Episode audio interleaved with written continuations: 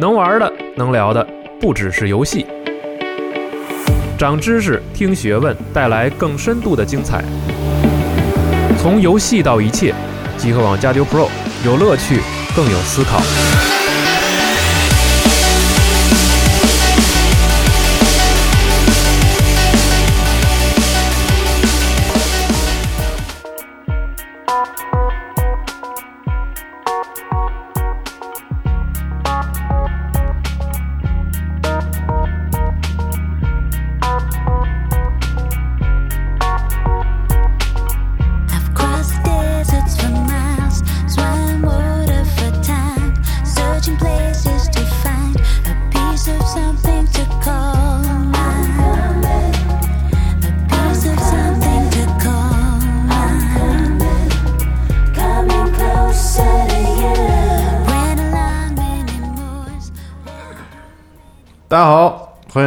听加丢 Pro 专题节目啊，我是新王，我是冰，哎，今天这个坐在我们对面的有一位嘉宾，以前从来没有录过节目，但是听了我们可能七八百期的电台，对，然后今天这个话题特别有意思，就是其实是我跟这个我先先介绍一下吧，赵工，哎啊，大家好，对，然后这个赵工是做什么的呢？赵工是做这个城市的水道设计和规划的，可以这么说吗？差不多吧，对，对，然后今天这个主题是我们俩在一次微信聊天的时候，这个不知道怎么就聊到不知道怎么就聊到了，聊房租，对对对，聊房租。然后因为其实，在咱们平时玩的游戏啊什么的，还有电影作品当中，对动画片里头好多也，有。就，就这下水道是一个几乎你在所有的作品当中都能看到的一个一个一个一个一个对，素材。就只要你涉及到城市，那基本上都会有下水道存在。对，比如 GTA 啊，比如说这个上古卷轴，对从中世纪到现代，或者甚至到未来，其实都有各种各样的下水道。但是咱们平时生活当中呢，这又不是一个能看得到的一个一个系统。对，它只要能看得见，能看得见，对就是但是不注意对对对对容易被忽视，对，只要你不淹，可能很多人都注意不到它的存在。对对对，但是北京不是也经常下大雨吗？平时，然后反正古往今来都有各种被淹的这个经历，所以一到夏天我们就特别注意这个事儿。对嗯然后就特别有意思，就是赵工在跟我聊天的时候，就讲了好多这个排水啊，然后什么这个，我就觉得太有意思，简直是人类智慧的一个看不见的一个结晶。啊，顿时感觉自己工作很有意义。但我不知道，我不知道这个听众们听这期节目会有什么样的想法，但至少我觉得这是一个特别适合分享给大家的一个一个事情，因为它凝结了特别多的智慧，你会觉得这个资源的利用，还有整个就城市污水的这些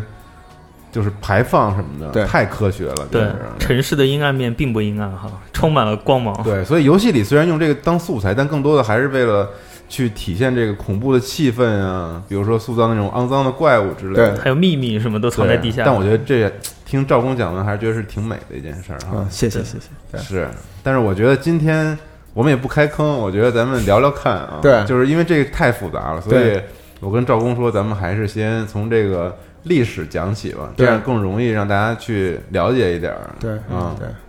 从何开始呢？哎，这个我想想啊，先说一个最基本的，就是嗯我觉得七八百期节目肯定没有，我哦我好像也没听过那么多啊。谦虚但了啊对对，不是不是不是，你们好像没那么多吧？对我们都八百多期节目了，哦，那行，那不说了，我操，嗯那还是好多没听。对，那整个呢，就是我说说，就是我们对下水道的那个理解啊，嗯其实跟大家都不是太一样，所以我们去的时候呢，也就去各个城市旅游也好，或者玩也好，或者看游戏也好，我觉得大家面对的都是一样的画面。但嗯其实看到的东西特别不一，嗯就有显著的不同啊嗯。刚才我们聊了好多其他的，包括大阪啊或者其他地方的排水。嗯那对我们来说呢，就是包括我自己去选择这份工作，然后大家做这个也觉得特别有意思。其实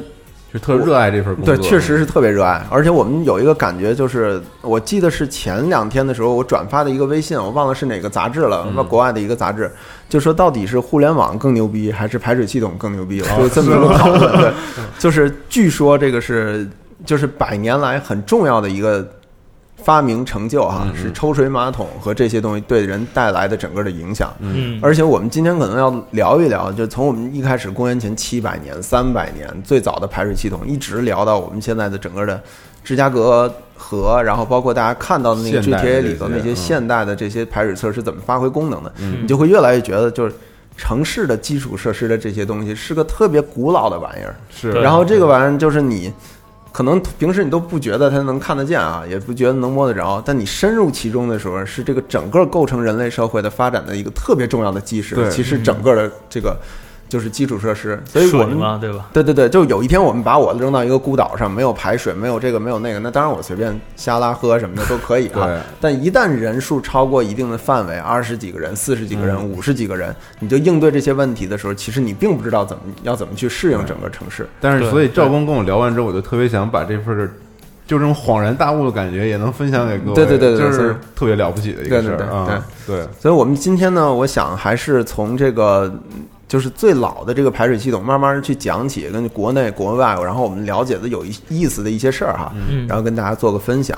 那我觉得脑中可以随时想着点儿这个游戏里看到过的这些，对对对对比如说这古代的那种，对对对对对。就是铁栅栏什么的，对对对各种的对对。对然后像 GTA 那种在在西海岸这个加州的这种对对对，大的巨深对对对的这种露天的这种对排水系统，对。有很多东西可能大家看到了都没有意识到那个是排水作用的。对。对我尽可能在讲的时候呢，我想是这个就是夹杂着一些我们对于电影啊、游戏啊、漫画啊或者这些东西的案例，然后嗯我们能够有有所调动。大家可以看但是时间轴。最核心的呢，就是要配合时间轴服用，对对吧？对对。好，那我们就我说，先从开始的时候，其实这个排水系统呢，公元前七百多年或者很早的时候就能看到啊。嗯我们特别早的时候，我想先说，就是我们古罗马。那古罗马的时候，其实公元前三百多年的时候呢，就有它的排水系统，而且这个特别值得可讲，嗯就它特别精巧。这个古罗马的整个的排水系统呢，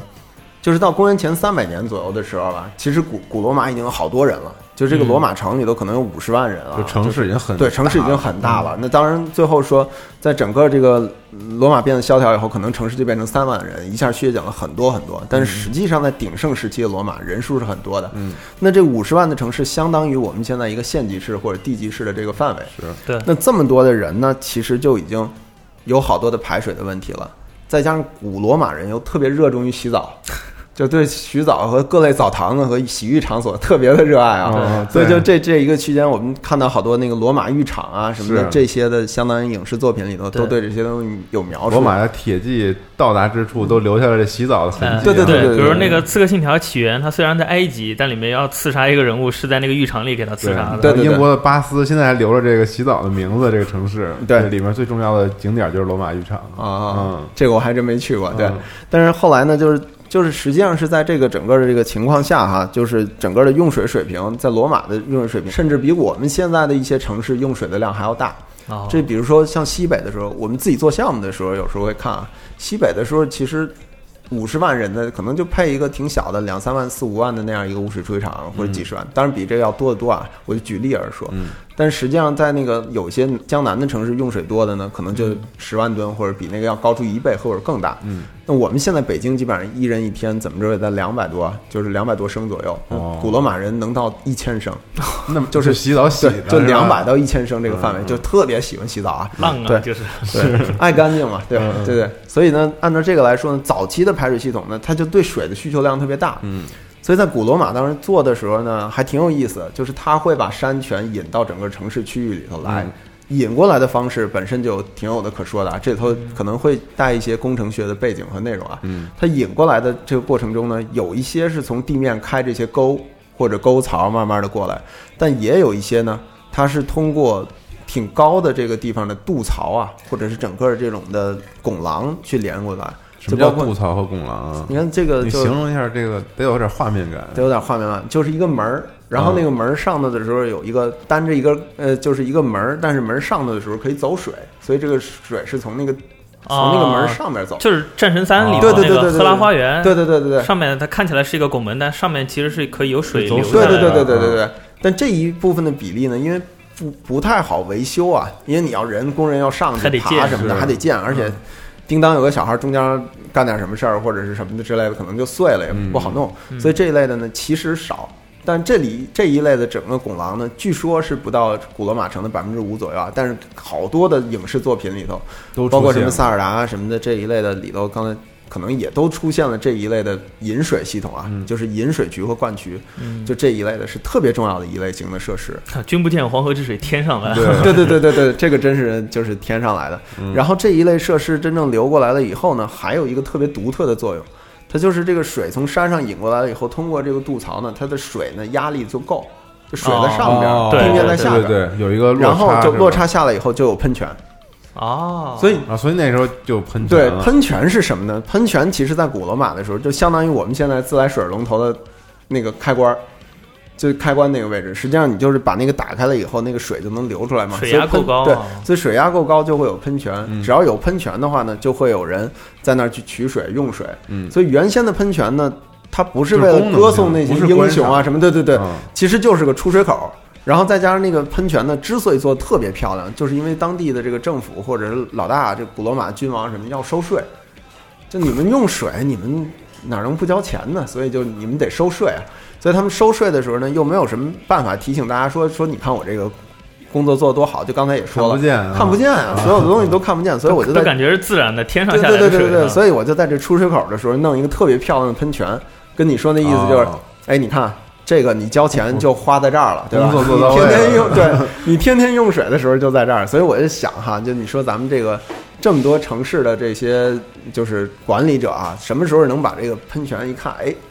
这就是我们这个市政做的工作啊，啊有可能哎，有点那意思，就是实际上不光我们国人不习惯这个看地下看不到的，其实国外也都一样。嗯所以他们就是最主要的这个温喷泉的这个口儿是为了这个用途来开始的。就是要收税对，要收税，嗯要交钱。你要知道，从这儿取水是要带来费用的。哦，对，所以是这个。而且古罗马的时候，当时引水的这个口儿的时候还特别有意思。它这个整个的引水渠我，我不介绍那么多啊，它肯定是进来有一个水引进来，再有一个水排走。嗯，在这中间呢，我进两个，一个是引水渠的这个过程中呢，它进来的时候有一个比较宽的槽，嗯。就是进来的这个水渠啊，到这个整个一个是到这个罗马城前头的时候，突然把这个水槽变宽，变宽，变宽。这个变宽的间缩断面是为了让这个水的速度一下降下来，嗯，不让它那么急。哦不是它降下来了以后，就会把好多泥沙沉在这个位置里。我靠，哦，这么科学啊对，它是靠这个，而且它有的时候那个。水道一旦变宽，就直接降减速嘛。对，就是一共这么多水嘛，其实跟电流什么的是一样的，就只要你把它的断面打开，它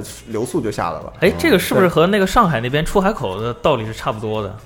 呃，对，可能是跟那道理差不多，但是我确实不了解上海啊，那所以对这个就都沉淀出来的沙，对，然后它沙沙滩最后自己会形成那个呃小岛一样的东西，就对，就是可能会有一些沙洲啊、清清理，完了你清理的时候，啪就清走嘛。所以它引水过来的时候，会有一个特别宽的断面，然后那个断面底下呢都是用碎石头给砌的，哦，因为碎石头会增加那个水过去的那个阻力和它的那个表面的附着能力，哦，所以它就水会慢慢慢慢沉在那个位置，进城了以后就会干净好多。啊就过滤的作用也那个时候起到了。的这个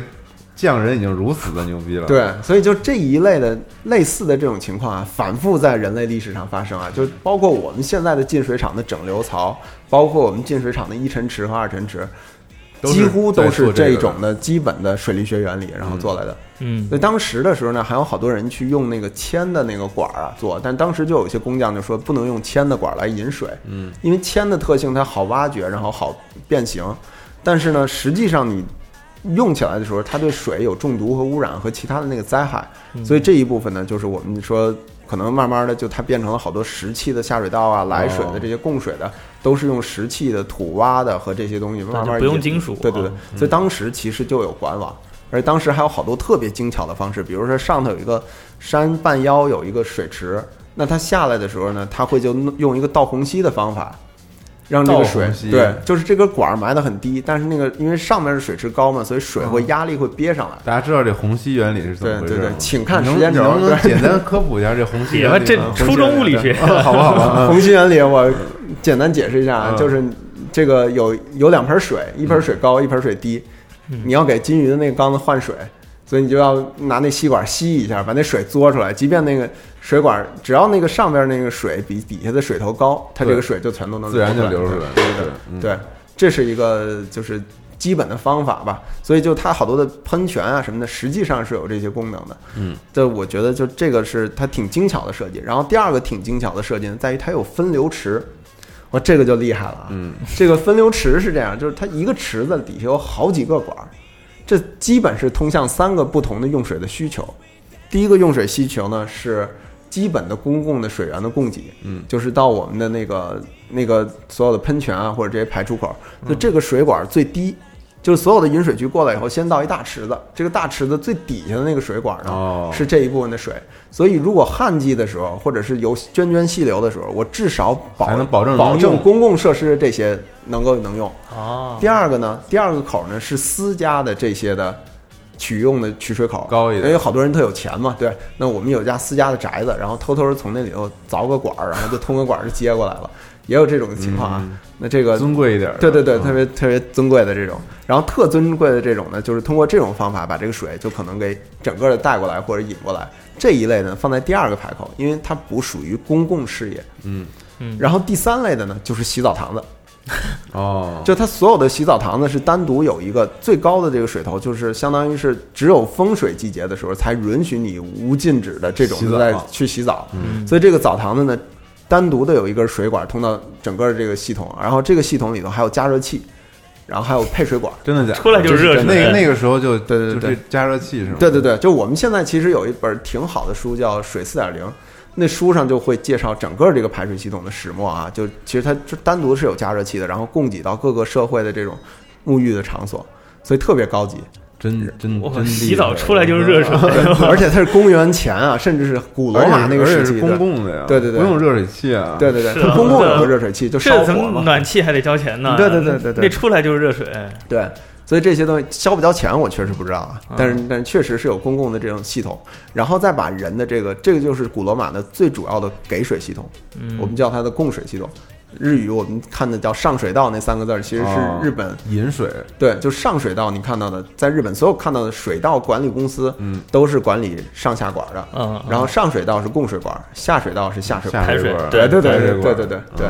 然后，所以我们这一类的设施呢，引过来了以后呢，就是整个的给水设施或者上水系统就是这么做的。它下水系统就比较简单了，就是一条沟把它全都脏水都脏水都排走。嗯，但是呢，这个下水系统呢，往往是挣钱的，就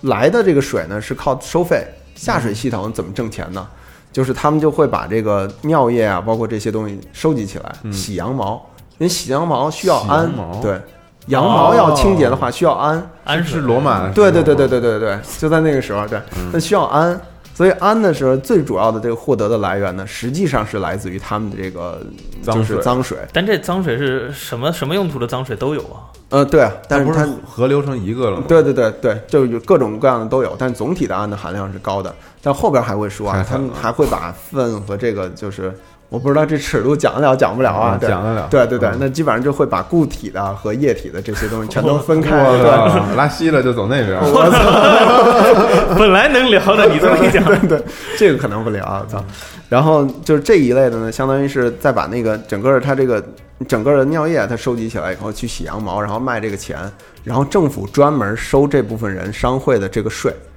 哦，所以原先有商会呢。对，有商会，干成然后产业对，收这个税，所以政府单独的有一个税种，实际上是这一类，就通过这种洗涤用品，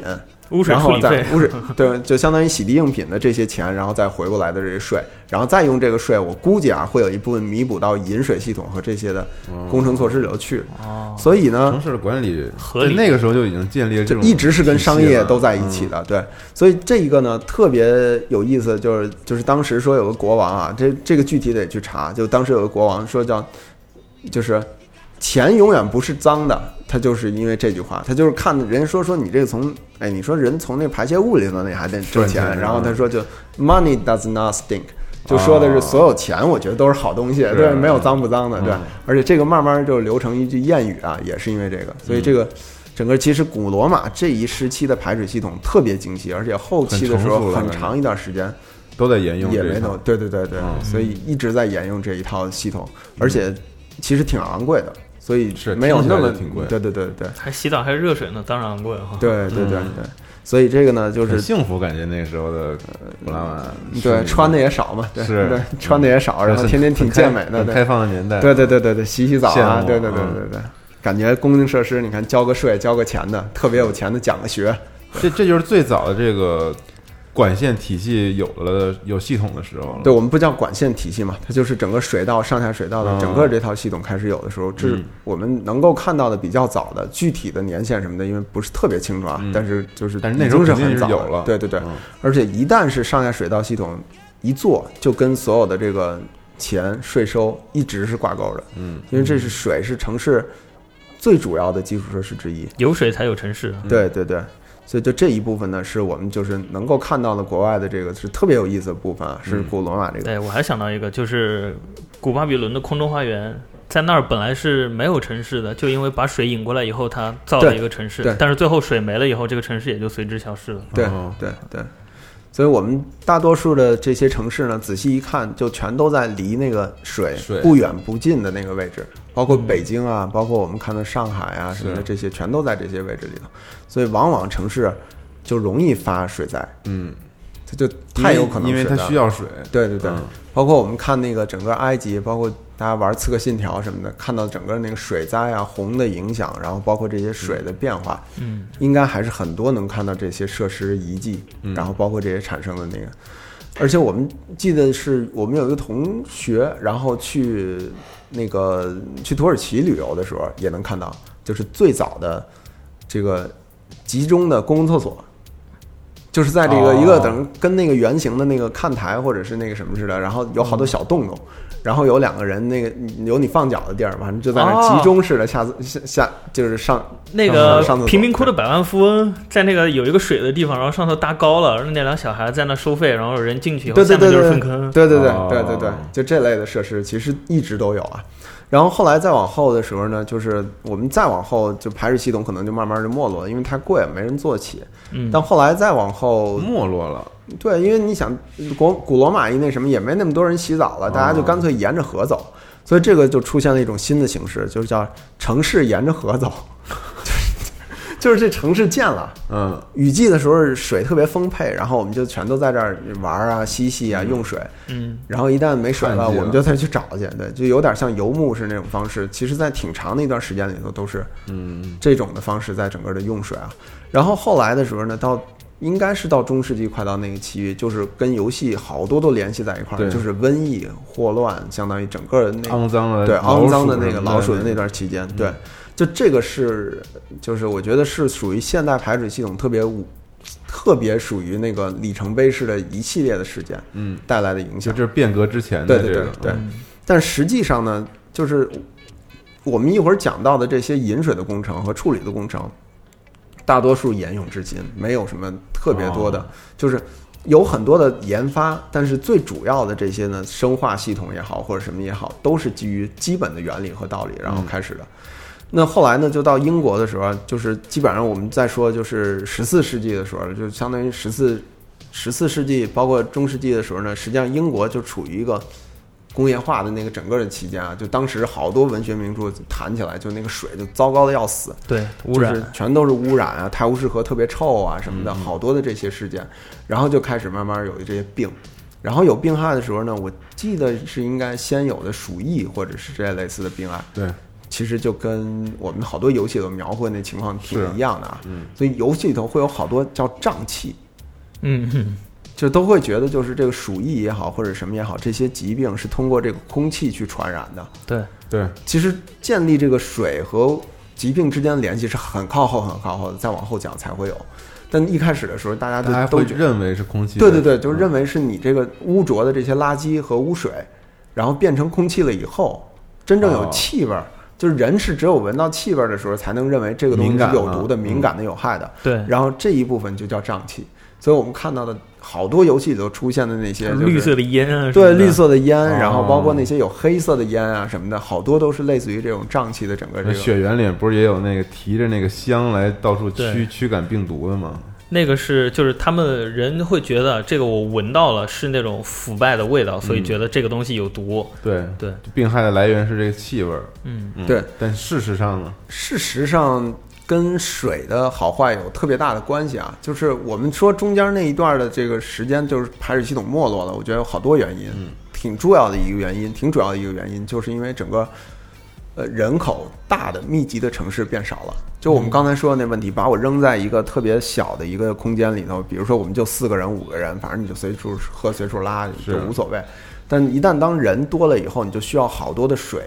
然后你需要把水弄干净，所以一般是说城市人口一旦上到二十万、五十万这个区间的时候，水就变得特别重要。嗯那就到伦敦的时候呢，就是那个时候首先是有鼠疫啊或者这些，然后后来慢慢的就开始又瘟疫又起来了。嗯，那瘟疫起来了以后呢，在这个时间段的时候，大家就觉得，哎，是不是可能跟我的水有点关系？对，所以呃，记得应该是在叫 Ball Street，就是什么那么一个大街的时候，有一个医生啊，叫 John Snow，对对，就是叫 John Snow。对，这个医生呢，就是第一个，不知道是不是第一个，啊，但是建立起来流行病学和这个水之间的联系很重要的一个医生。嗯哦，就他在开始统计发病的人到底在哪儿。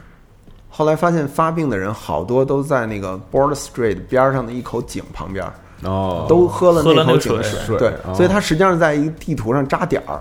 就是这儿有一个病人，这儿有一个病人，这几个病例在哪儿？后来发现以那个地方为圆心辐射带有感觉跟那个警察确定受害者范围是一个道理啊。对，所以就从他这块儿呢，他就发现，哎，好像所有人都喝的是其中一口井的那个水。嗯，然后后来他们就确定那口井的水边儿上，大概在一米多的范围内呢，有一个专门处分和是包括这个呃一一米多还是具体五十米我忘了，就在周边的区域有一个专门去处这个垃圾粪的这样一个粪坑，哦。相当于是消化池。所以就整个人相当于一个化粪池，对，就实际上这一部分污染的水，就导致了整个的他们这一块的流行病学对，所以才把水、污水和水质跟整个的病理学联系上，或者建立起联系来。嗯，所以这个是一个就是我们属于这个非常重要的一个事件啊，就在这里头考虑的。对，我觉得我这个地方稍微插出来说一句吧，就是现在我们可能会感觉非洲比较落后，还有就是他们那儿会有非常非常多就是那种恐怖的疾病。但是大家在了解到这个疾病的传播途径的时候，就会非常费解，就会觉得是啊，是通过粪便传播，为什么还会有那么多人传染开来？其实就是因为我们现在生活的这个年代，它的水是比较呃流通或者说比较发达的，所以很多那个带有病菌的水通过下水道处理就处理走了。但是在非洲那些地方，一旦有粪便带有病菌的粪便在水源污染的话，整个村庄基本上就完了。就对完了。对嗯，嗯，所以这个水质的对整个这个人长期的影响其实是特别大的，而且你看不见摸不着。是你没有急急转直下这种流行病的情况下，你其实是判断不出来为什么水跟这个之间有关系。很慢的一个对过程。对对嗯对，你其实，所以我们在中世纪的时候，人口的寿命很低，包括据说我们是这个行业里头，我们一直在说，就我们把整个城市人口的整个寿命有一段时间是从四十几岁一直提高到六十几岁，很大一部分程度都是靠给排水和供水系统的处理的建立。嗯，对，才带来的对这个对对对对人口寿命的对增长。对对对对，嗯就是除了医学以外，很重要的是你日常的饮水的这个健康程度。又是看不到的。对对你病毒传播一定要通过人的分泌物来进行传播，但是人和人分泌物也不是天天就粘在一块儿了，它就是通过先到水里，再从水传播到每个人身上。对，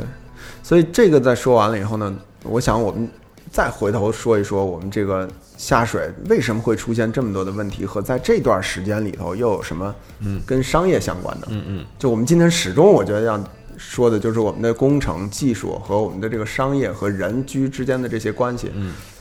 当时商业就是这一块儿特别有意思，就是你发现一直粪便都是能有钱的。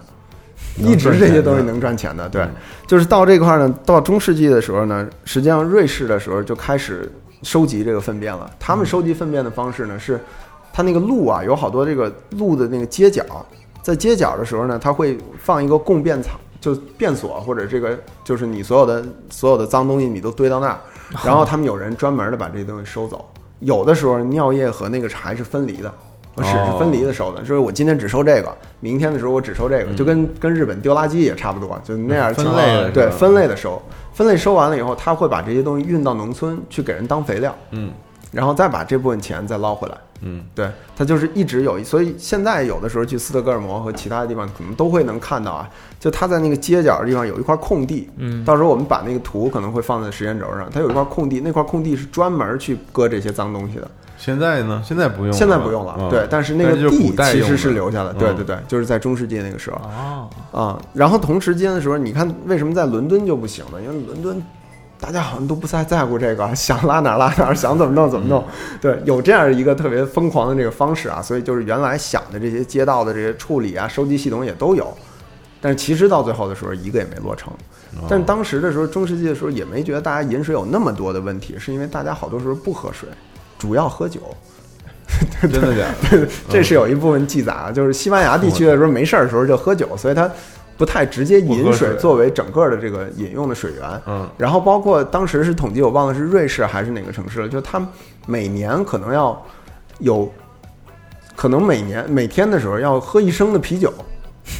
就他就基本上就是靠啤酒来冲洗这些东西，嗯。所以它它反而是水它喝不进去，而且那个时候的水它不像现在的水，你喝起来对跟现在的大家对，你看这现在就大自然的搬运工，咱没事儿的时候喝就喝那个水，对，还有点甜。嗯。但是其实你到那个时候的时候去喝它那个水，就是污浊的，然后有工业的毒料什么的都在一块儿，所以当时逼不得已才对喝水的。对对对，其实现在跟喝酒差不多，就一口下去就高了，对，嗯。所以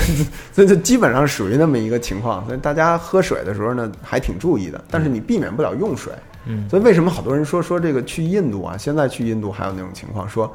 一定得买水喝或者什么的，我觉得多多少少跟他们自己的这个哎水厂的处理环境我是有去埃及的时候，他也是这么跟我说的，就是你如果喝那儿出来的水做的水，你自己整个消化系统也会受不了。对他们那儿洗澡出来的水都是带沙的。对啊，是吗？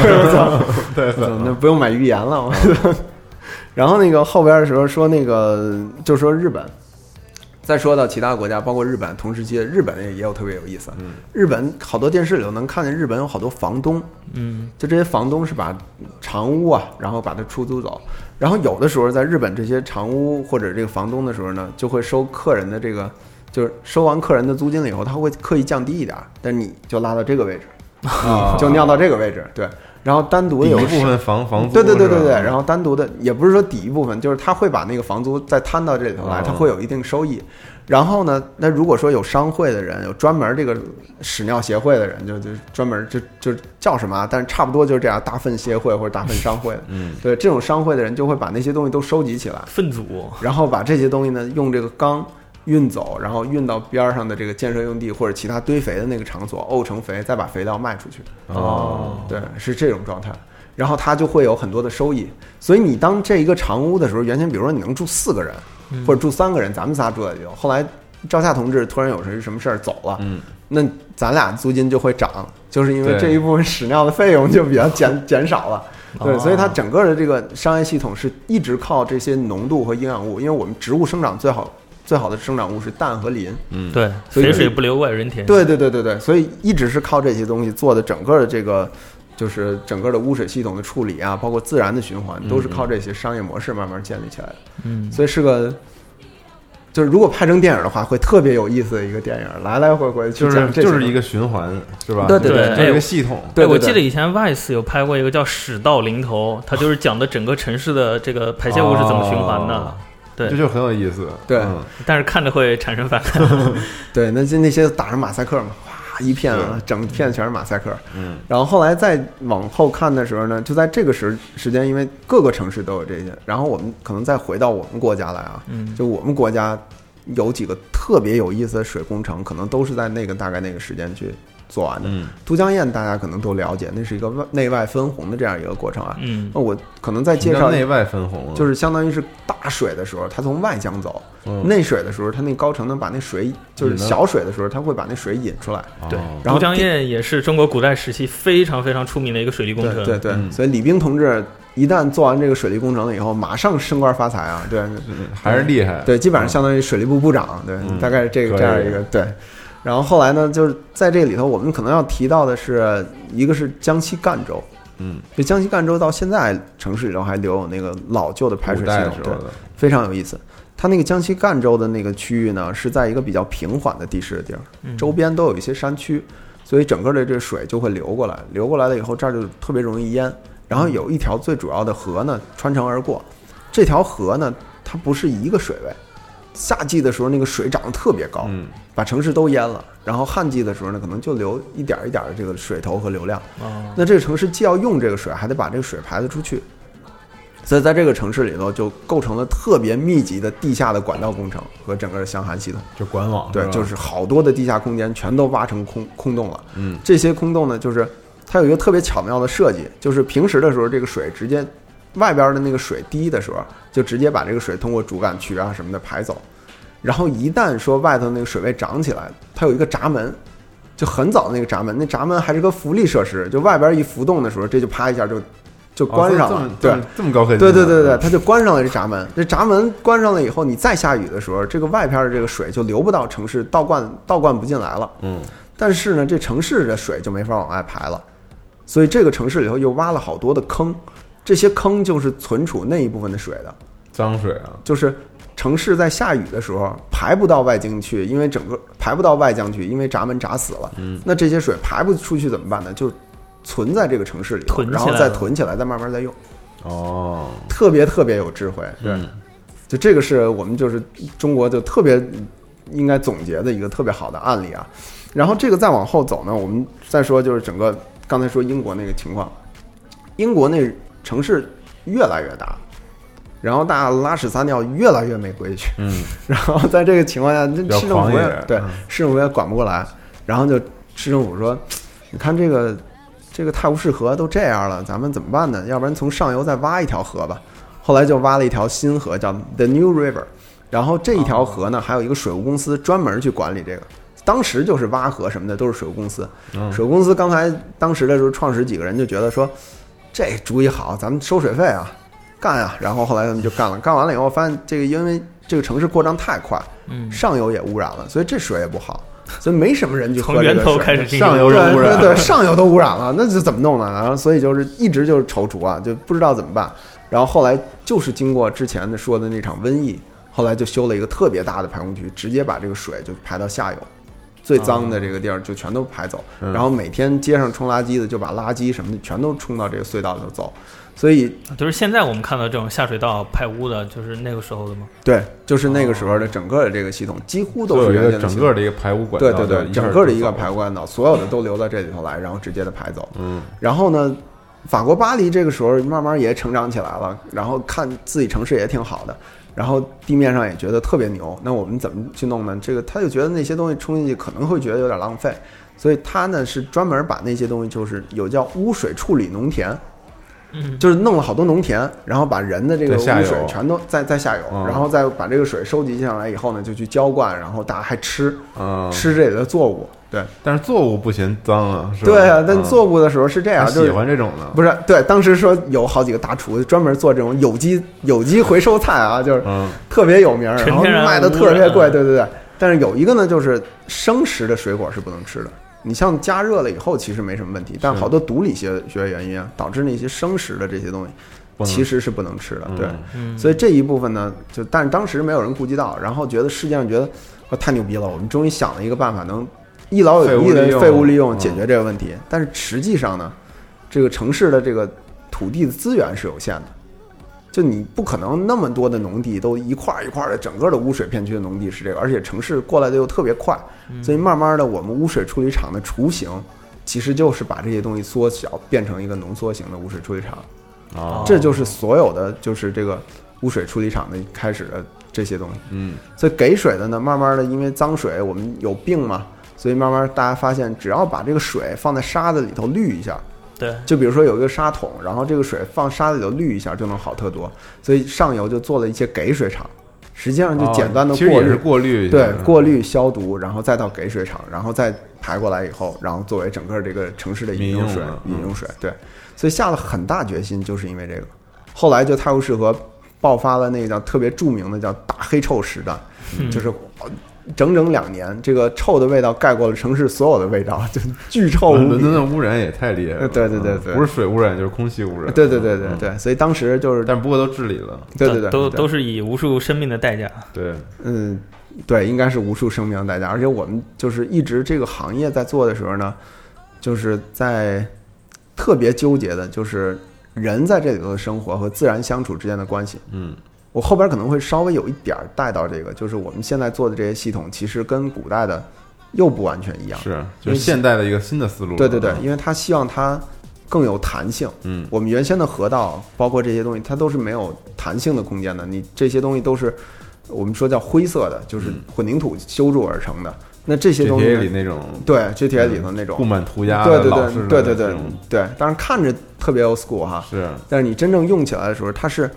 承担不了那么大的突发事件的。比如说，我们一旦说北京下一个一年多少多少毫米的降雨，五十年一遇、一百年一遇，我不可能让大家掏出来这么多钱去应对五十年才会出一次的这个范围。嗯，对，所以一直是我们在排水系统来看，一直是城市人和自然之间斗争和互相适应的这个过程啊，嗯一直是这么样一个情况。那我们再往后呢，就再往近代或者现代这一点说啊，就是再往近代或者现代一点说呢，我们就说几个特别大的城市吧。其实这些城市现在就有特别多的，呃，就特别神奇的这些排水系统啊，嗯就是相当于是就越做越大，越做越大。然后包括到现在的时候，我们就典型找一个城市，比如说像芝加哥，嗯然后或者是我们 GTA 里头经常会出现的那些场景，就是洛杉矶对洛杉矶啊什么的，这些有特别不同的办法。那这一部分因为太专业了，所以我就觉得我们先不从那个专业的角度来讲，嗯，反而是说一下游戏里头给我自己的体会和我们自己旅游去的那种感受哈。就是 GTA 我们是玩过，我好像玩过两个追逐段啊，但是那个玩的东西不是特别多。嗯就那个追逐段的时候，其中一个追逐段是在特别破旧的老城区，然后有一个刚性的一个河道，就一个大的河槽，然后汽车就在那里头追嘛下水道里头一直一直对嗯特别大，然后汽车，对，在下水道里头一直在追。那实际上那个呢，我们看就特别是一个典型的老城区的情况，嗯，特别破，对，边上什么设施也都没有，对，然后就靠这一条渠，把所有的脏水、垃圾什么全都放在这里头去，然后一一体化的全都给冲走。就特别就是这个这种情况，原先就是修了好多，美国修了好多这种大的沟渠，然后底下慢慢还住起了流浪汉。但我的印象其实就是你玩那些中世纪的古代的游戏的时候，就下水道都是那种特封闭的，嗯，都是地下的。对，但是你你发现那个洛杉矶这个是那种地上的巨大无比的，对，所以一看就是在农村。对 对，就是有地儿有地儿，对对对对，就是牛逼，我就有地儿。对露天的，对对对对对，所以这一类的情况一看就是在农村，就是在一个城郊或者这样的位置才会出现这种情况。嗯那我们原先的那个地下的，就像刚才你说的那个巴黎的下水道，包括巴黎那个下水道里头，现在还有一个下水道的博物馆，嗯，专门是去参观玩儿和这个整个的下水道。说地上一巴黎，地下一巴黎，对嗯，就包括那个咱们无数的这个影视作品和这个文学作品里头，悲可能都惨世界。对《悲惨世界》啊，然后包括其他的一些都在描绘的这个下水道，是。那个就是因为城里头啊地太贵，对，城里头地太贵的话，那咱们只能往下挖嘛。但是嗯你说这如果说城外比较便宜的话，那我们就咔就开个区也方便，对是，对，这个是一个就是亘古不变，一直到 一直延续到今天的道理。空间利用对对对对对对。所以这个整个的这个大的这个箱涵啊或者隧道就直接就穿城而过，就 GTA，但是 GTA 还有一个不，所以下水道不一定非得是地下，对下水道不一定是地下，它有很多下水都叫下水道，对对对，嗯包括开放的沟渠啊、明渠啊，这些都有。嗯，然后包括那个再往后的，呃，再往后的时候，我还遇到一个好像是海边儿吧，有一个骑摩托艇的一个追逐戏的那个，对很窄的那个对，很窄的那个，那个呢就是现在的特别像城区的湖滨啊，包括特别值钱的那些地儿的那些东西的水道，嗯我一看就是风平浪静，然后一去就享受人生了，然后就就开始喝，水还没那么脏。对对对对，但那是排污的吗？不是吧？那个就不是，嗯那个就是完全是做这个整个的河道和水路，然后让大家再去亲近啊、游玩啊，所以这个就特别是像现在的人文的那种，对人文那种，而且人对水的那个亲切的那个体感啊，就是你很难言语，就是你看那个水水面就人都喜欢水，是。对超级喜欢水，然后也也特别害怕和紧张的那个嗯。感觉。前两年我们去去安康，在陕南的一个特别小的一个村庄，然后坐三个多小时的车，然后穿隧道到了安康了以后，走过去，然后再出来就能看见安康那边有一个就汉江，就是我们现在南水北调的源头就在那儿。嗯，汉江流速特别的快，然后哗，整个那个水一直在那流，就你的那个整个心境体会特别不一样，你就感觉一个城市就特别有灵气，就是这个山山水水的这个状态。对，好多人去日本可能都有这种类似的这个体会啊。所以那个刚才说 GTA 的那个整个的河道和那个海道，其实就是最主要的是它发挥的是它的城市的功能，而且人有亲水的这个诉求。但那个呢，GTA 还不够细啊，要再细的时候呢，应该是有好几道水位线，你能看到那个痕迹。哦就比如说它淹起来的时候，那可能还有一些小的闸门。这个在日本的时候能够看到好多那沟渠里头有特别小的那个闸门，是就是跟刚才说的那个赣赣州的那个案例是一模一样的，就这类的。嗯，所以这一类的水稻的空间呢，就特别具有钱。所以其实这又跟商业联系起来了。我们现在的整个商业呢，就在于这些水稻和河网的开发就越来越值钱。你们家的这个房子边上如果有水的话，可能整个的这个地价就会比是别地儿对对对涨好几千块钱嘛，对吧？对，对，所以就这种的。这种的呢，就是新的这个真正地产行业和这个相关的呢，又又在城市水对都找水，所以水、商业和技术其实一直一直一直都在联系在一块儿。嗯，那还有一些呢，就是说我们那个地下那个下水道的时候，当时有好多的那个巴黎的下水道，大家也在看，看那个巴黎下水道为什么那么大。其实巴黎的下水道啊，它是一个特别典型的问题，它雨水当时我们不把雨水和污水分起来，它就是一块儿排，混哪有说对混在一起排也不用那对也不用，反正我们就把这排走嘛，对吧？所以雨水的特点是什么呢？就是它大，就是量大，量大，然后一次性哗就全下来了，而且各个城市又都特别不一样。对，每个地方下雨的习惯也不一样。，对，所以巴黎的下水道呢，它做那么大，其实有一部分原因是因为他觉得这个大雨来了以后，它要能跑得走，嗯，就别淹到我们的城市。然后第二个呢，它做那么大，我想啊，完全是我自己猜想的，可能也是因为他觉得那个味儿是不是太大了，离得深一点，然后大一点，那个臭气好散一点，也好清清清理维护。所以这一类的可能就是当时做这些东西的情况，而且到现在，我估计我们国家的好多的主要的这些城市或者城区，还都是这么排水的，还都是雨水和污水混在一块儿排的，对很难分开完全的就是一旦淹起来以后，你会发现那个淹的水其实还有一些脏东西在里面。啊，对，其实是这样，所以一一旦那个冲到这个水里头去，我们有好多照片啊，就是这个我们叫特别专业的这个词儿，只说一次，下回绝对不提，对，嗯，这叫河流至溢流，对河流至溢流，对。那河流至讲的是呢，就是雨水和污水合在一块儿，溢流就是它翻出去了，开始走到河里了。哦，对就是污水和雨水一块儿翻到河里头去，就叫河流至溢流。这只讲一次，以后再也不提，对 嗯，对。然后这一部分水呢，就是我们国家到你你可以提，你解释一下就行。对对对，嗯我就怕解释不通嘛，对对。然后我这个就是这一部分水真正流出来了以后呢，就是一次性对这个水产生的灾害或者危机，就是对河道基本上冲击性很强。嗯。嗯我们有好多照片，我可以给大家放一下，嗯。就是包括我们的呃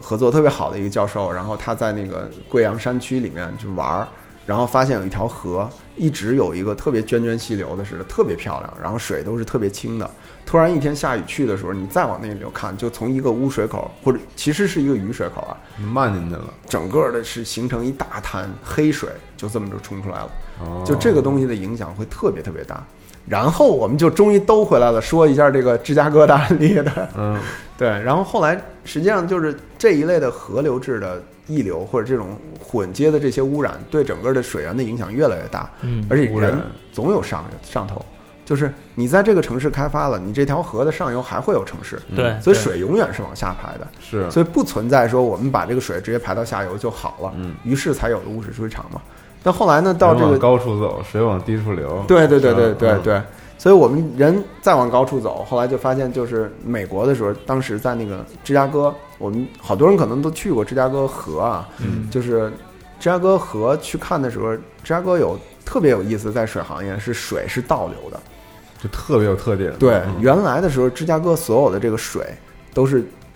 冲起来了以后，开始往那个密歇根湖排。嗯，但五大湖太珍贵了，嗯，然后五大湖这个水又特别好，但它老往那边排了以后呢，就是整个污染特别厉害，就担心是出现泰晤士河或者那种问题。嗯所以芝加哥政府呢，实际上是很早的时候，应该是一八几几年的时候就修了一条渠道，这条渠道是反过头来。把这条河原先是排向那个往北排向整个密歇根湖的，嗯它现在往南一直排到密西西比河。就从湖里往这边引嘛。对，嗯，嗯，不是湖里往这边引，就是这个水到这个端头就不过去了，把它垫高，然后往回排。对，就原来的这个坡度相当于是坡向密歇根湖的，嗯现在是反坡做一个河底，把这个水全都哦，做一个河底太厉害了。对，就是整个修这个运河或者弄修这个河道的时候往反方向走，对，然后一直倒流到最后的密西西比河，这个是一个特别重要的工程。对，而且这个项目呢，做完了以后呢，就大家就是密西西比河沿岸包括流域有好多的整治，因为这密歇根湖实在是太宝贵了，太宝贵了。对，嗯就是我们我我原先去一个密歇根的小镇里头去。呃，跟他们水实验室的人聊天的时候，就他说，基本全球五分之一的淡水在密歇根湖。嗯，对。啊，对，然后这里再稍微讲一下这个地理啊，储量这么大，对，就是从北往南的话，应该是最北边是密歇根湖，对然后往南是墨西哥，呃，是那个芝加哥，然后再往南是密西西比湖，最后是直接入海了就，所以是一直往南的。对对对就这样一来的话，它就真的从密歇根一直做上游到下游，就从密西西比湖，呃，密西西比河入海，对就这样一条就串通起来了。对，然后因为这个问题呢，就是那河道倒流的这个问题，他们还要控制。刚才我们说，它是一特别密集的老城区，然后里头什么人都有，所以也是一样啊，它的卫生条件啊什么的，即便到现在也还有好多问题。嗯而且它就是刚才我们说的雨污水都混在一块儿的嘛，所以当时芝加哥政府应该是做了一个特别惊人的举动，就是在那底下用盾构在地下五十到七十米，用修地铁的方法修一个盾构？盾构就是，我想想怎么解释啊？盾是那个盾形那个，你们看过那个？不是看过那个忍者神龟吧？嗯，忍者神龟里头老有那个，在下水道里活着吗？不光是在下水道里活着，嗯忍者神龟里头老有那个挖掘机，嗯，就包括那个那像斯维索那个罗布尼克博士什么的，啊都有那个前头是一钻头的这样一个挖掘机。地上钻，对对对，它实际上就是把那个挖掘机搁到地下，一下怼到五十到七十米，先打一个五十到七十米的树坑，嗯，然后把那挖掘机搁底下，然后挖掘机在前头钻，后边跟着一根管儿往前顶。哦，哦，对，就这个就是我们的盾构盾构，对对对，嗯就这些。其实我们现在修地铁也是特别大的那个地地铁那个廊道，全都是挖掘机，然后盾构一段一点管儿往往里怼的。嗯，对，这样的话不伤及地面的所有的这个整个这些工程设施。就是嗯就是一个机械大蚯蚓，呃，差不多。哎，差不多。前面吃完了，后面吐出来，对嗯对，真实世界里头辐射里头的那些 worm 啊嗯什么的那些大的那个虫子，就跟那个似的。管道就有管道直接有。嗯然后这一条管道沿线应该是七公里还是几公里，我也忘了啊。然后非常的大，然后人就能在里头就能就是人在里头都变得特别渺小啊。然后所有这城市里的水都不排到密歇根，都不排排不直接排到芝加哥河，嗯，全都是先排到这个暗渠里头去，然后再把水提上来处理以后再走。哦，要处理一下，对对，处理一下，就嗯每年你产生的所有那个主城区里的水都进到这个暗渠里头。然后今年他们又修成了两三个特别大的调蓄坑，原先废旧的采石场，就是这个下雨的时候，这个水一下就大了。哦，我知然道对，那这些水呢，我们也得不能让它直接进到我们那个厂，因为那厂它是个稳定的东西，嗯一旦就像有点儿，我做一个不太好的比喻啊，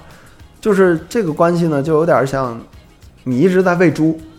你一直在喂猪啊，这猪一天到晚吃的都挺好的，是泔水，然后突然有一天下大雨的时候，你就变成了稀了咣当的，全是喝粥了，所以这猪在那个 对，所以在那个过程中，这猪可能就长不好了。啊，所以就在这个情况下呢，实际上就是在这个里头呢，就是为了猪宝宝的健康生长哈，就是猪宝宝其实就是我们那污水处理厂，嗯，为了它的健康生长，我们就得。每天吃一样的，哎，对我得得让它晾两天，对，嗯。把那个吃干的、吃干的喝稀的，对，把它给分开，对。所以在这种情况下，实际上除了那个大管子以外，就有几个大的调蓄坑，那几个大的调蓄坑就跟大峡谷似的，好深，嗯，对，哦。然后巨大的那个排放口，那今年都做完了，对，哦，实际上特别巨大的这个整个的城市工程，对，但是大家看不见，对，根本看不见，嗯。超厉害，了不起，对。嗯，然后这也是为了保护这个环境嘛，对对对。嗯，然后包括呃，我们如果能去的话，去东去东京应该能看得见。东京，东京，东京老神秘了，对 对。东京是这样，东京它是其实东京的整个的城市条件，在我们排水的人看来，是在一个挺洼的那个洼地里头，嗯嗯周边好多的山，然后它这些山过来的时候呢，水道很快，就是流速很快，快山一下就啪就冲到海里了。风水是吧？嗯，对，所以在这个整个的情况下呢，就是一旦下暴雨，就是整个的这条数条河道都以特别快的这个流速排放到那末端，嗯，而且就排放到海里头去。但是这个城市又特别密集，所以东京根本没有任何的条件去做这些水池啊或者调蓄的这些蓄蓄水水设施。那它怎么办呢？它就是沿着整个的山开了十四个还是多少个大的深的隧洞，然后把这些隧洞连起来所有的山水就是。这一部分的水就会通过那大隧洞到那个大的地下宫殿或者那个调蓄池里去。对，哦东京地下宫殿。呀，对，东京的那个地下宫殿，大家看到的那个调蓄池很很大一部分就是存这一部分水的。香港也有，其实那个在日本的那些有些影视作品里一出现过，对，就是极大那种挑高巨高的特别高对对，就你看着就跟那个地铁的在地下。比地铁可能还要高，高多了，对就很大的这种大柱子什么对的那种，对嗯。对，就特别神奇的那些真是地下宫殿对对，真是地下宫殿。然后那些地下宫殿呢，就是能够，嗯，一个是蓄好多水，而且就是香港他们也在做这些，就是环着山把这个水直接的给它导走，最干净的水和山洪给它截流开，然后让城市哦管好它自己。就山洪是另外一条线路，就直接走了。对，所以他们在介绍这个项目的时候，我记得他们其实不太管这个叫，嗯，不太管它叫地下宫殿或者叫调蓄池，他们管这叫地下河道。嗯哦，就人造的一个河，道，实际上人造的一个排洪的河河道的这个作用，就是对。对对让自然的归自然，然后人工的就是人造的归人造。对对对。啊，它会变成一个山洪，把这个整个的这个水，有一部分山洪，嗯。有一部分城市的水就直接这样导走。所以这一类的工程，就是属于就前一段时间嗯。特别多的这这就前大概二三十年吧，反正是很多很多的案例都在这样的工程上。而且我们能看到的是，在这个嗯大阪，大阪我们自己去过好多次啊，大阪的排水系统就是各国的排水系统，跟他们自己的民族的这个风情啊和做事的方式，真是截是然不同，就是特别特别明显啊。嗯。就刚才我们说那个大阪的，我们去大阪的时候，当时去玩儿，然后看的排水系统，包括鸭川啊，然后几几条川。川啊都下来，很干净，对，很干净的那个河道呢，它就是也是城市的排水系统或者主要的这个主要的饮水系统啊，包括这整个的排洪区。嗯但是今年地震了以后，就包括地震和泥石流再冲下来，你就看那个水特别脏，嗯而且那个水基本上就已经高到那个水位很高的那个漫滩那滩头了。所以就是特别高的这个水过来以后，它整整个城市的管网什么也瘫痪了。哎，对，就每次地震，那个地下河道也会变流，有时对候。对，这样一来的话，对，其实对城市地下的河啊、水啊什么的水位都会有变化。对，所以这一部分呢，就是从我们自己看那个河道的时候，但是日本所有体现的就是它的对于管网这一部分的，就城市的管网或者地下看不到的设施这些清洁啊，嗯。跟它这个看得到的设施的清洁的干净程度是一模一样的，哦，是吗？我，就特别精细，就是严谨，对，呃。保养是吧？对，叫嗯管养，然后管养对管养，对对，特别专业，是吧？对对对对对对对对对，嗯，所以我马里奥不是这个随便编的，对对对对对嗯。马里奥是个人家水管工是个匠人，对对对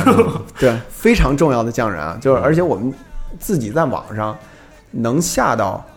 呃大阪的所有的城市的排水的图，这个排水图我们原先拿那个排水的图和对着那个节点井，每一个井都能找得到。哦，就是它 GPS 的那个位置，这块儿有一个井，这块儿有一个井，这个是连到哪儿的，全都能找得到。哦，对，然后大阪到到海老江那个位置呢，应该是有一个下水道博物馆。嗯我们去下水道博物馆里头，它是一直留有特别老的时候的那个整个城市的所有的这个排水的资料、管网的资料，全都有一代一代保留下来对对对对，嗯，所以它是就是全是特别日本。你一看那个下水道那些东西特别日本，所以日本就没有什么我们现在叫绿色设施。就是我们特别宽的断面河道什么的，这些大江大河的这些都很少，没没有，对，就是都藏在地底下了，就是我就把我这点东西做的特别精致，嗯我就把我现有的这些东西维护的特别好，对，它就它就整个的这个民族的习惯就导致它的排水系统是这样的。嗯，但我们到美国的时候，特殊哈，对，但我们到美国的时候就不一样，又脏又乱，大开大合，对，大开大合，真是大开大合，对。二十多年前，美国二三十年前，那可能都不是这个，应该是一九七二年的时候，美国开始了第一个环保的水系统的法，叫清洁水法。哦，然后这个清洁水法慢慢的就说你们要管雨水，你们不光要管污水，刚才我们不是说管污水吗？慢慢你还要管雨水。那后来美国就做了好多我们叫绿色设施，这个绿色设施呢，说起来很简单，啊就是原先不是说有个沙滤池，然后水过一下就干净了吗？现在就是让这些雨水到这些绿色的这个绿地里头去，然后通过绿地里头再给排走，这水不就干净了吗？是过滤了，对，日本为什么不这么做？没地儿，对，日本地方小，没地儿，对我根本没有任何空间去做这些东西。真是城市的风光跟这个这土地的对价值，对太嗯太那个什么了，对。嗯所以美国就现在就做了好多的这些的绿色设施，包括我们去科州啊，去什么都能够看到这些设施，然后发挥了特别重要的作用。但这个就是美国的民族性格有一个体现，就是去年我们叫开的第一届美国的一个就这些设施的叫维护管理大会，然后大家就是得看怎么维护管理嘛。交流经验，哎，对，交流经验，去交流经验的时候就发现啊，交流这几个经验都不太成功。是吗？就是一说到维护管理的时候，其实整个美国对于这个维护管理的这个态度呢，就是它是一个比较粗犷化的，然后包括那个井里头截污槽啊什么的，它当然比我们要精致，但是其实一看，哎，那底下垃圾也没清，然后什么瓶子盖儿什么的也都全都嗯。在那乱扔，然后也是这种情况。所以这个民族性在这里头就体现的特，我们不叫民族性啊，这不太好，但是我们就其实就是各个国家的用地、土地、法律不一样，嗯。在排水系统我们能看到特别特别剧烈的区别。嗯，对，所以这些就是我们自己去看的时候，科学，也反映了这个人文社会面的一些，对对对，所以这些我们看完了以后就觉得特别特别有意思。嗯对。然后后来是包括我们也看到了一些规划，就是我们现在说完现代、近现代这些，可能我们再提一提以后以后的这个什么样的方向？，对什么样的方向啊？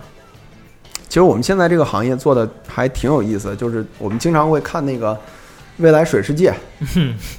全淹了，对，全淹了，嗯然后《银翼杀手》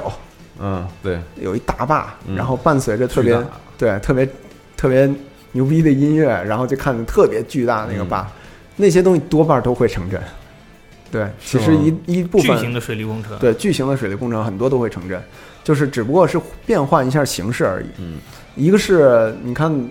就是全球的这个海平面一旦稍微往上涨了以后，很多的城市排水系统就不灵了，就城市都被淹了，对，城市就就都都被淹了，对，所以它确实是需要坝。所以你看，上涨一点儿就有这些问题，对，上涨一点，因为它那个气候的变化跟咱们想的不一样。咱们老说全球变暖，但有时候怎么还冷？嗯其实是极端条件更多。是对对嗯所以就是说，原先的时候下这场雨的时候，我们会频率是一年下一场这么大的，嗯，两年下一场那么大的。现在是每年都下好几场那么大的。嗯，而且还有一个就是，虽然现在城市很多都没淹，但它其实所处的海平面其实就是负的。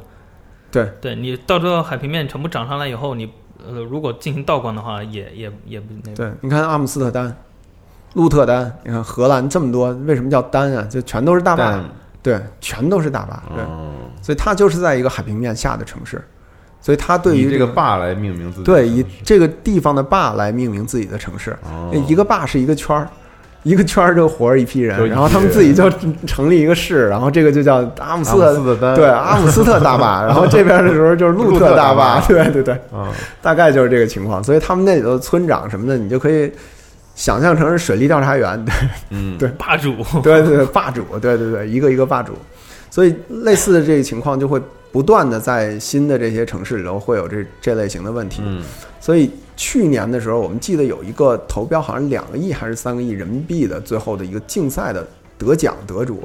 是 BIG 的一个建筑事务所，他做的竞赛啊，竞赛这种竞赛啊，对，有好多城市级别的做水环境或者这种的设计的竞赛，那个竞赛奖金可能就几亿人民币。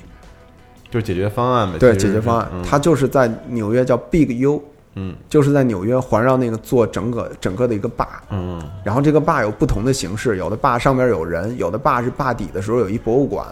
有的坝在这个区域的时候可以看到外边，有的坝底下还有居住区，嗯，就是通过这种不同的规划方案把那个坝做起来，纽做成城市的一部分，，对，做成城市的一个部分。纽约其实挺慌的，因为很多科学家假设海平面一上涨，纽约就要最先被淹掉。对。因为太近了，对，嗯。然后包括波士顿，波士顿呃原先有一个 Sasaki 是一个日本呃是一个美国的一个特别著名的这个建筑事务所，嗯。然后他做的一个就是原先做的一个叫二零五零吧，就是波士顿的整个的一个地图，嗯。那个地图是用计算机软件模拟出来，如果这个潮位增长一米，两米三米会淹到什么地儿，嗯。然后在伴随着降雨的情况下，一米、两米、三米这些几毫米、几毫米的情况下会淹到什么地儿，每一张的那个谷歌的那个电子地图都有。然后这里头呢，就会涉及到你的最主要的基础设施，包括你的用电系统、嗯。你的管网系统、你的暖气系统，到底放在哪儿是真正安全的？不会因为这个瘫痪。对对对嗯，对，包括你的迁移的路线，所以这些呢都是对就这些都是我们城市规划考虑水这边的最主要的这个新的这个方向，是嗯对整个径流，包括这些水的整个的淹没范围的灾害的控制。对，就看着跟其实跟看 GTA 地图没什么太大区别，跟未来赛跑，对，嗯，就是这样一个感觉。所以那一类的这些基础设施呢，就是看起来就特别有意思，但也我们也能理解北京为什么下大雨的时候还会淹。嗯呃，其实有的时候我们是因为自己的这个下水道，下水道本身的问题啊，就我们其实有的时候，就像我们在一些城市去看的时候，还有好多人吃完了这个凉粉啊，吃完了什么东西，反正就往那儿一扔嘛。嗯所以你如果每每天，我是每天没事儿的时候，我就看回我们家的时候，我就看我们家那雨水壁子，嗯，哦，就你就发现那雨水壁里头老有东西，什么东西都有。是对，所以什么东西都有呢，就一冲就全都塞到那个整个那管网里头来。所以真正下雨的时候，那个管网塞得一塌糊涂，不是都能跑水的。嗯所以这个基本上是和我们个人的这些行为什么的是带关系的。嗯第二个就是每年到三四月份的时候，你仔细看那些老旧小区，都会有人一个一个井盖的去清理和挖那些东西。对对，就是汛期之前，北京排水公司要准备，实际上是一个一个的口儿要去做那整个的清掏，嗯而且挖出来的垃圾量是特别大。什么垃圾都有，而且对，什么垃圾都有。嗯。我们原先有过一个，就是我那树叶子堆的那个堆，比那个边上那个汽车都高，就是一个井哇，掏出来好多好多的垃圾。嗯。对，所以就这种情况下呢，就是就是我们自己的这个城市被淹的可能性，第一个是有，嗯。第二个就是我们又不知道老天爷下多大雨。是。到现在为止，我们降雨的预测啊，相当不准确，不是一不般不是一般不准确，对。就一般都是下下来才开始说啊，这是一个多少毫米对对对对，你的降雨量。看多少次就是北京说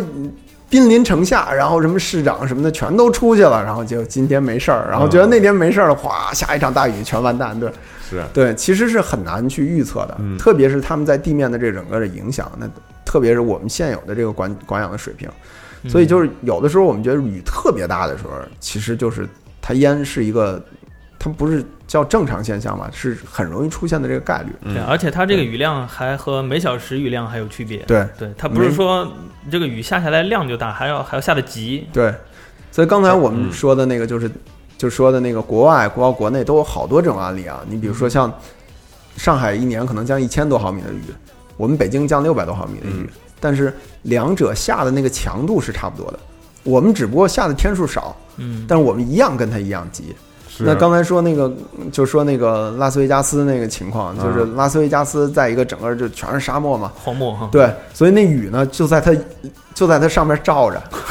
就是这雨就是什么时候我们说不这雨云云不动，对对对对对，这云我们就说它有风它才动嘛，对。然后那个云是越下越小，越下越小那样的一个模型对，然后它在那一片上的雨呢，就是就是就看着你下。就就就是老天爷就看着你定钉子钉定在这儿了钉着，嗯什么时候下完什么时北京是这个刮着跑，对对对对对对对城里绕一圈，对对对，从西山差不多。所以你看那个北京能够公共的查到那个云图，嗯那云图是五分钟为间隔的，我们基本上能判断什么时候那片儿，对，什么时候那片儿会下雨，你是能看得出来的啊。就再过二十分钟我这该下遇。到好多那个马路那边下着呢，然后这边没有。对对对对所以恳请这个赵夏同志，就是在员工下班之前啊，就看一眼那个，说今天还有两个小时到这边了啊哇，太可谢谢了以提前下班啊。对对对对，本来就可以。对对对对还有一个就是听我爸他们说，如果是在青海和内蒙那边，因为中国是这个季风性气候嘛，对你可以看到很远的地方有积雨云，对然后看着飘过来，看那个风向，你可以算还有多久要下雨，对对对对对就直接可以算出来。哦，对有这个感觉。对，有这个感觉。嗯对，就是然后所以就是看它那个雨的类型不但同。Vegas 不行。对，Vegas 不行、嗯 v e g a s 就特特厉害，修了好多方涵。待会儿我把照片放在那个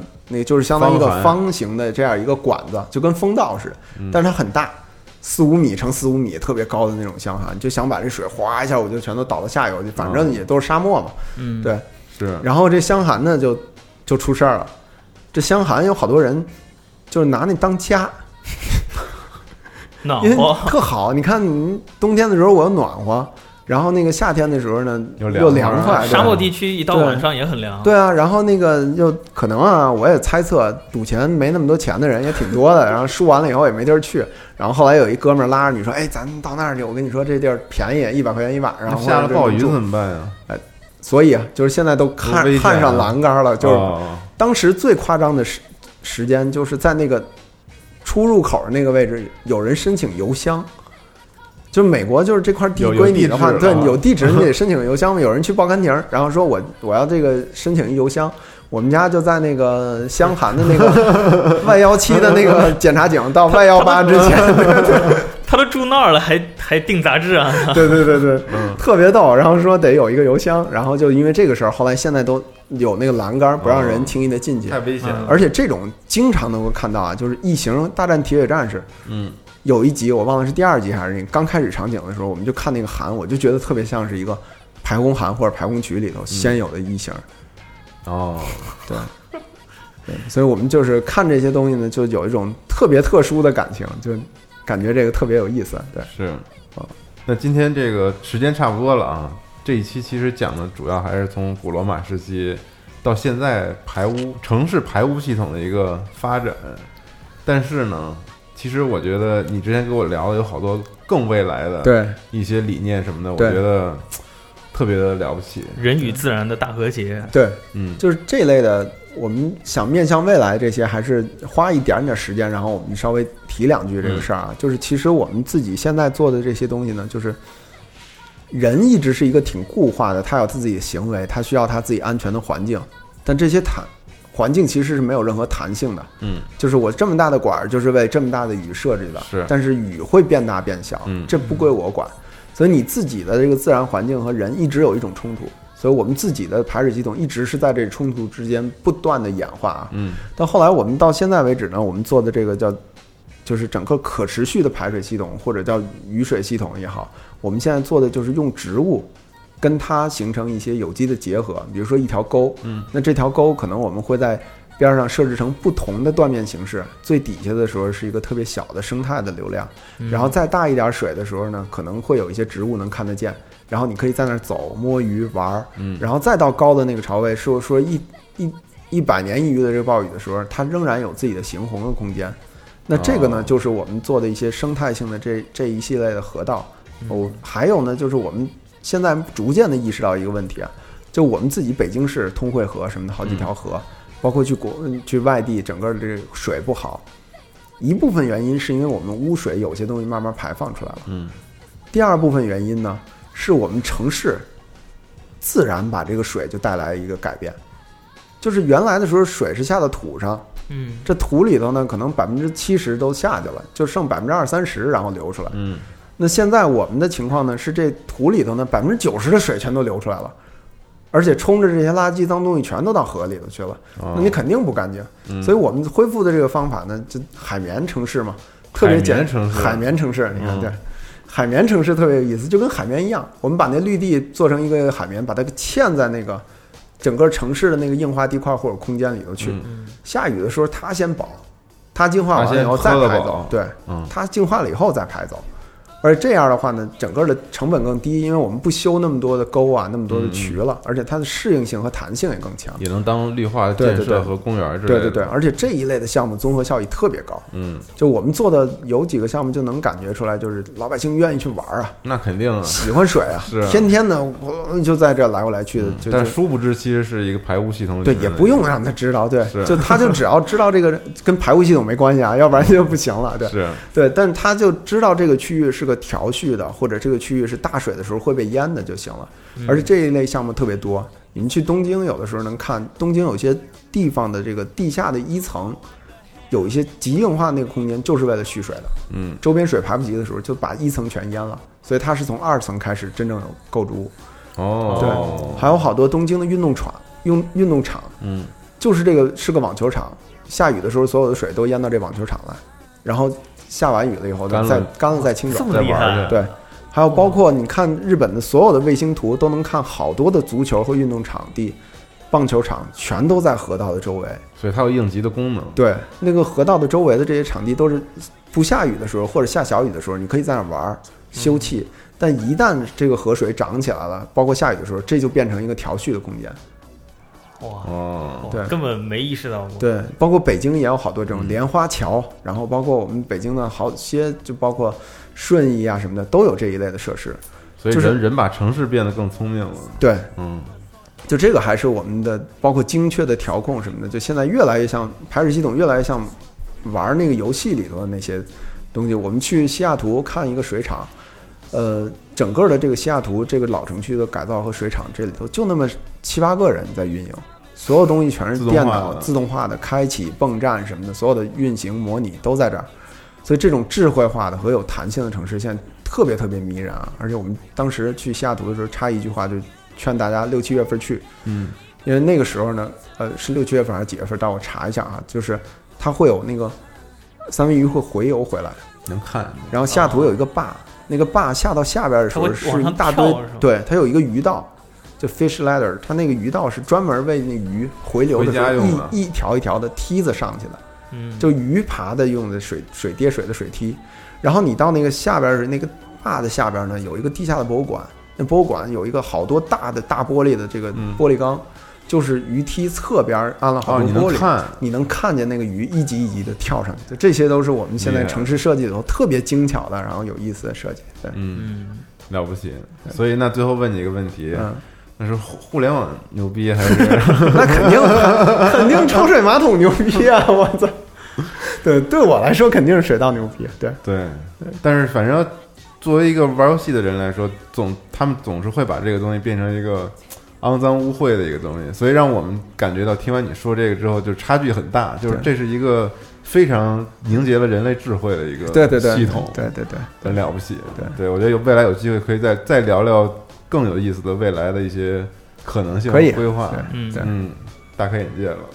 感谢赵工，感谢感谢感谢感谢感谢感谢，有意思有意思。行，那咱们下期再见了，好嘞。拜。拜拜拜